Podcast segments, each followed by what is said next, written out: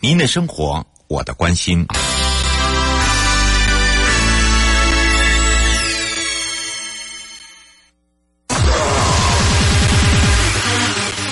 继续为您导航的是领航员悠悠。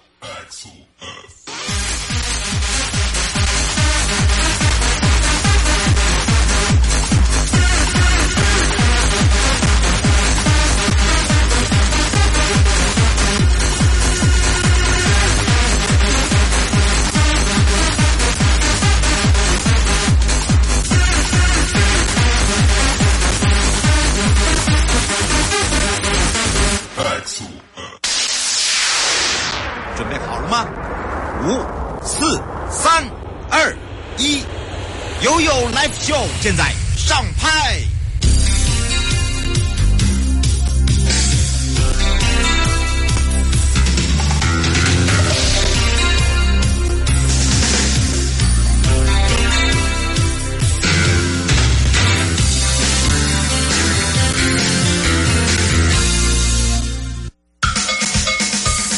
我跟你说，我跟你说，我跟你说，我跟你说，七嘴八舌讲清楚。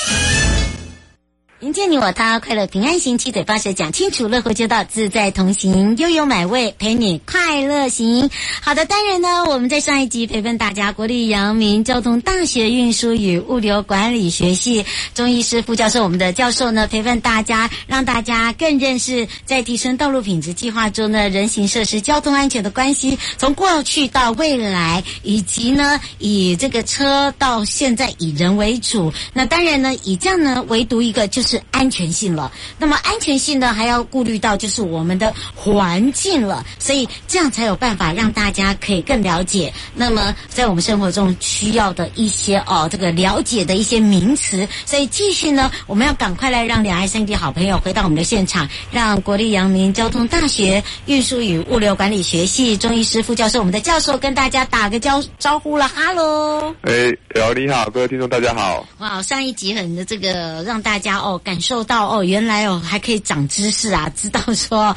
我们不是平白无故没数据来去设计，然后或者来去改变我们的一个这个道路品质、交通的部分，也认识了啊如何知道什么庇护岛啦哦，包含了这个国外常见的这个穿越设施的做法，以及如何去改变。那当然，这个时候我们要依序的回到现场呢，继续来聊一个话题，就是有一些民众哦，对于这个街道哦的家具不大了解，有时候会。会用这个字义去翻译啊！我说不对不对，阿姨唔是阿内啦，唔是咖喱的黑那个家具吼，不用的搬到我们的人行道上，不是这样啦。我们要让大家了解为什么会有所谓的街道街呃所谓的这个街道家具，跟我们所认知的这个家具是不一样的，对不对？对，他其实就像瑶瑶刚刚说，就是不是把家里的家具 搬到那个街道上。嗯，而且哎，真的也是哎，呃，比较不是都会地区的啊，这个我们现在各县市政府有一些比较呃，这个计划中也有做一些街道家具，有些那个很好很可爱的阿嬷哦，他们会把一些呃觉得家里还不可以用的哈，就搬在那个刚好我们停在人行道中间有一块，他就坐在那里小休息一下，继续走。我真的有看到哎，是，这可能要请这个教授告诉我们大家一下了。是是是，呃，可以请各位听众，就是可以设想一下，就是家里为什么要有家具？嗯、就是我们客厅可能会需要一张沙发，然后呃，可以让你坐着看电视，嗯，或者是我们的卧室里面要有床才可以睡觉嘛，哈、嗯。那我们街道要达到什么样的机能，就可能需要一些相关的一些家具或是一些配套措施，嗯。所以我们理想中的一个街道，可能是大家可以舒服走在上面，嗯，然后走累了可以休息。所以呃，并不是 搬到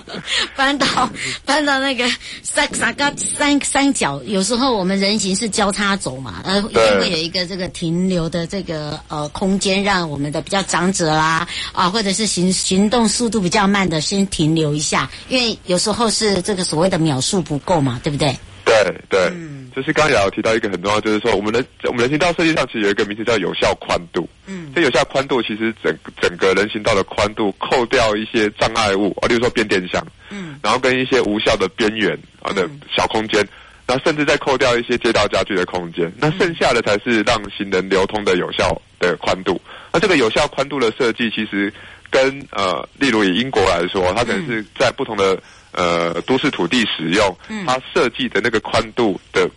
那个大小不太一样。比如说在商业区，呃，可能就要设宽一点，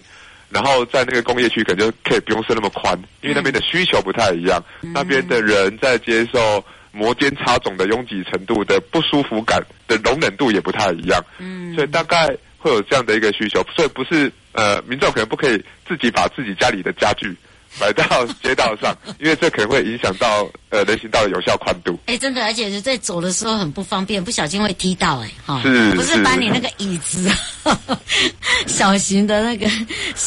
这个所谓的这个应该是沙发座椅哦，其实其实不是这样啦，你你你是安内哦哈，所以一定要特别的注意一下啊，呃，而且呢，包含了还有人就说，哎，这个人形孔很奇怪哎哈，这个好像跟我们以前了解的人形孔摆设。的地方，哎，有时候不见了，哎，有时候在，哎，有时候哈，为什么一定要摆在这里哦？我们真的要来请教授，让大家有一个概念哦。嗯，是这些这些孔盖，有时候是为了要呃，有一些地下的管线，嗯，或是一些管道，它可能要施工，它要挖掘，所以需要呃，有早期会有这些人形的孔盖。那现在其实呃，都下地了。对，台湾其实蛮、嗯、就是。其实，在这个工程上，其实蛮先进，也参考国外一些先进的做法，尽量把这些人形孔盖下地。嗯，因为这些人形孔盖跟那个我们的柏油铺面的摩擦系数其实不太一样。嗯，所以大家可以想象一下，如果开车可能还好，但如果是骑两轮的，嗯，那你遇到一个摩擦系数突然改变的一个状况，嗯，那可能龙头就不稳了。哦，就左右摇晃一下，对不对？对。那如果遇到一些呃，可能。就是那个天气气候比较极端，尤其是现在哈，嗯，可能热的时候非常热，冷的时候非常冷。那个人形孔盖的那个呃材质热胀冷缩之下，可能会有一些不规则的边缘，那可能就会造成我们的一些轮胎的一些回那个磨损，或甚至是毁损，那其实都是蛮危险的啦哈。嗯，所以我们希望呃，用路人在整个道路上，在不管是行驶或者行走的时候，其实是比较。呃，平顺比较安全的，所以大概就会有这个相关的一些工程，让人孔盖可以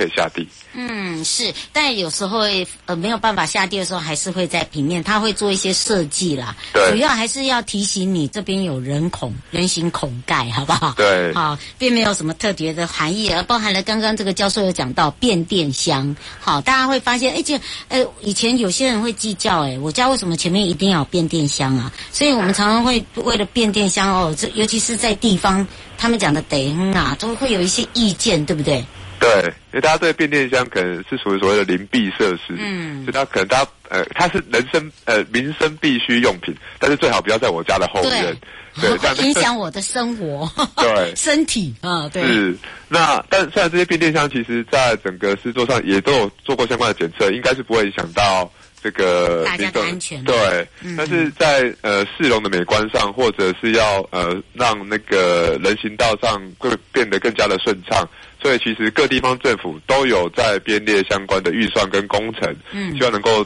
把变电箱做一个处理啊，例如说呃变电箱如果呃中间有中央分隔岛，它所在的地方刚好那个路段中央中央分隔岛，它可以。试着去把那个变电箱移到中央分隔岛，嗯，或者是旁边有呃公有地，它可以把这个变电箱移到公有地。嗯、那如果再不行的话，看会不会把这个变电箱转个方向，嗯、让它占据那个宽度比较，嗯、不要不要占据那么多，还是多留一点空间给行人，嗯，这样会比较好。而且你会发现哦，变电箱最近也变可爱了。好，我发现有很多人开始去设计它，哦，彩绘它，好，让它尽量不要认为它是变电箱。对、哦，对你有发现哦，尤其是在各县市政府，好，就是说大家积极的呃不喜欢他，但是我们也不要讨厌他，好，对，呃没有办法移除，我们就去改变他，呃这样讲可以吧？对是是是是是，是。不过倒是啊，今天也要来请教授跟大家聊到，所以所谓的这个庇护岛跟行川线哦，那包含了这个路口街角它是怎么算呢？它一定有它的原则。我们先从这个庇护岛来讲好了，大家会认为这个庇护岛它有设置的必要吗？包含了这个庇护岛一设置的时候，这应应该有一些考量嘛，对不对？那么当然，我们都会参考国内外的一些呃这个实际案例，是不是也可以来请教教授？是，呃，庇护岛的设计方面，呃呃，它最主要的目的其实是为了保护行人。嗯，所以尤其在国内，呃，可能大家的时间都蛮宝贵的状况之下，我们的呃呃呃，就是开车或骑车的这个朋友，可能在转向的时候可能没有那么注意，嗯、他可能就会侵占到行人行穿的一个动线。嗯，所以为了让呃行人在通过的时候，其实因为他是一个比较弱势的用路人，相对于车子是、嗯、可能是你开车就是呃就是铁包肉嘛，哈。是。那我们行人其实完全暴露在整个道路环境上，嗯、所以为了保护我们这样这样的一个弱势用路人，其实透过庇护岛的设置，呃，可以达到部分这样的一个功效。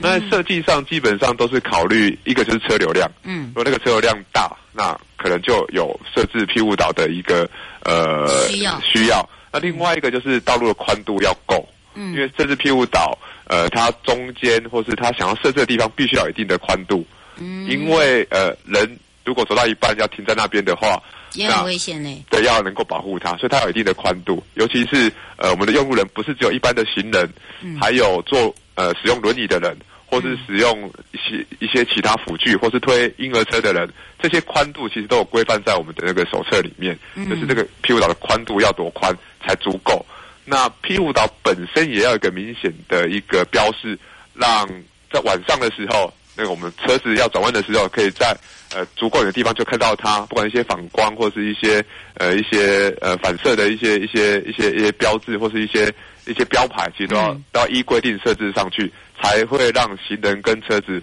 都是安全的。真的啦，就等于是说，这个行人跟用路的这些车啊，哦，才会变成是一个呃友善的啦，对不对？是。嗯，是，尤其是在路口哦，这个行川线的设计，我觉得行川线的设计会跟我们呃庇护岛是有息息相关呢。对。行川线，呃，早期的设计都是贴着路沿，对不对吧？就是边边边边虚虚这样过去。嗯、对，因为其实一般行人是比较呃习惯走在人行道的外缘，就是比较靠近马路那一边，嗯、比较不会靠近建筑线这一边。嗯，对。那如果我们要设置一个庇护岛在一个路口的话，其实行川线其实就会跟着退缩。嗯，那以国内的环境而言，其实我们国内很多地方都有一个机车的。待停区就是我们在那个那个摩托车，我们要呃骑靠近路口的时候，其实前面有会会会画一个小方格嘛，哈，是。让机车可以停停停在那边，好，嗯、或者是我们有两段式左转的时候，其实我们的横向就有一个两段式左转的停车格，是。这些设计可能自然而然的就会让行穿线退缩。哦，是。对，所以其实我们呃台湾呃已经有蛮多的路口本身就具有一定的行穿线退缩的条件在那边，嗯，但是。我们行山线退缩如果要有效的话，它退缩要有一定的距离。嗯，例如说我们行山线退缩可能是为了让转弯车在转弯的时候，它可以先转过来一点。是。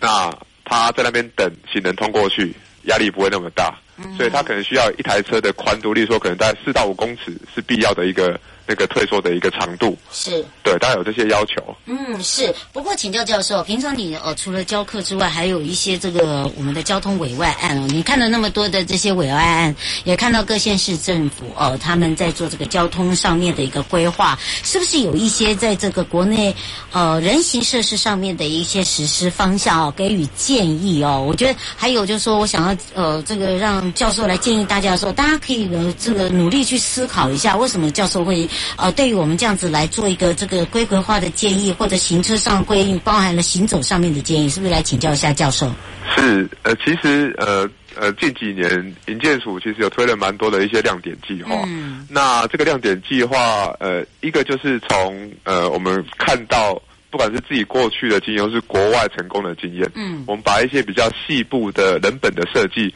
把它融入到国内的环境，当然也需要做一个调整啊，哈，嗯、因为我们是混合车流，机车有机车这样的一个呃车种存在，嗯、对，那呃，所以其实我们有做一个就是国内本土化这个动作，嗯，啊，另外一个就是我觉得这个亮点计划有一个好的地方，就是它不是只是一个单点的突破，哦，所以它不是只是在一个路口做，它可能是一个。一个区域或是一个路廊去做，嗯，那这样的话就更容易让民众愿意在那个区域以步行或比较慢速的方式去呃生活在那个空间，嗯，所以这不会像可能早期大家哎，我们这边政府有经费，我们就做这个路口，然后那边有经费就做那个路口，没有办法把这个效果串起来。哦但是我们生活在一个都市，其实是点线面的一个生活方式。嗯，对，所以像这样的一个整体性的规划，我觉得是一个蛮大的一个进步。不过刚刚的这个教授有讲到行川线退缩哦，应该要优先考虑人行动线，对不对？一致，我觉得应该是一致性啦。对就是呃，我觉得教授也可以用举例的方式哦，就实际的改善案例哦，可以让这些民众可以更多的了解。是，例如说，呃，我们学校北门校区附近，就在台北市、嗯有一个路口，在忠孝重庆，呃，这个这个路口附近啊，对对。那这个路口其实旁边有一个那个捷运的捷运，就地下地下嗯呃地下街的一个出入口，它刚好是在退缩的地方。嗯，所以如果我们这个时候把这个路口的行川线退缩，其实刚好对齐那个路口。嗯，所以要同时达到行川线退缩跟动线一致性的这样两个目的。嗯好，那如果是早期，其实我们没有那个行川线退缩的概念，我们的行川线其实是沿着路路缘去设置，它反而一个就是没有安全的效果，另外一个它又跟动线不一致，嗯，所以其实就比较不好。懂意思。哦，对，它没有办法搭配，对不对？对，所以像这种、呃有退缩又跟动线一致是比较好的一个状况之下，嗯，那其实也可能出现就是呃你想要退缩，可是这个时候跟动线又不一致，那这个时候怎么办？像英国就有一个规则，就是大概在什么状况之下，其实你可以设一些植栽或是护栏来引导行人，呃，要走这样的一个动线，可能稍微让行人多走两三步、三五步，但是他可以去走一个比较安全的这样的一个呃行川线去呃通过这个路口。嗯，是，尤其是哦，我我发现就是说，我们现在人，尤其都会地区啦，如果你说上下班时间，这个上班族哦，早脚脚程真的很快。是大家就有些人赶场，或者是赶回家啊、接小孩这，anyway 什么都有。那所以在这个设计上面哦，就是说路平啦，还有就是说车流量它那个秒数，我觉得那个可能要搭在一起，对不对？对，没错，就是我们的，因为我们的行川线变了，我们的这个行人要通过路口的时间其实也跟着变了。嗯，那如果我们是一个比较宽的路口，中央有设置那个分隔岛，然后有设置那个庇护岛的话，其实呃比较细致的做法，就是在中间也设在再设置一个交通号志，嗯，透过比较细致的这个那个时相号志时相的设计，可以同时兼顾效率跟安全。哦，哎，真的耶！哎，不过，呃，教授，你审查了这么多，尤其是不管在亮点啦等等的哦，一些呃，我们的整个交通案来案件来讲哦，你自己觉得呃，改变最大的是在哪一个呃北中南东这样来讲好了。啊，以及你觉得有一些是可以让大家学习的，是，嗯，呃，以我以我知道的部分哈，其实像台北市在过去一两年就有尝试在做这个行川线退缩，嗯，在某些地方有设置庇护岛，我觉得这就是一个蛮大的一个一个进步。那在其他就是呃其他县市里面，其实如果有接受到那个前瞻计划的一些补助，嗯那整个呃营建署的团队其实就会帮忙去一起去看这个路口或是这个路段。不会自己好像就是闷着闷着葫芦自己不会不会不会，嗯对，因为其实现在的概观念就一直在进步了，好像国外有所谓的 road safety auditing，就是道路安全的这样的一个呃集合这样的一个观念审。查对呃，审查这样的一个观念。那我们在做任何的道路工程或是交通工程的设计，其实都蛮需要呃有这方面专业的，不管是呃呃政府的官员或是呃学者专家对，嗯来帮忙一起让这个地方变得更安全，然后更一致、更舒服。是，不过呢，这这两集的专题哦，最后我们要来请国立阳明交通大学运输与物流管理学系哦，钟医师副教授，我们的教授呢，来特别来呃，让大家更了解我们日常生活中的道路之外，有没有要特别补充的地方？是，呃，我觉得我们的标题设计的很好，就是乐活街道自在同行。嗯，那呃，以国内现在这样的一个呃高龄化的趋势，我们更需要一个安全舒服的街道。嗯，那我们的生活其实也可以真的放慢一些脚步，其实有时候慢一点反而更快。嗯，对，对，所以我希望在就是可能不管是呃产官学沿各界的努力之下，我们的城市可以变得越来越舒服，大家可以活得越来越快乐。嗯，是陪伴大家，国立阳明交通大学运输与物流管理学系钟义师副教授，我们的教授呢陪伴大家，我们就下次空中见哦。谢谢，谢谢瑶，谢谢大家。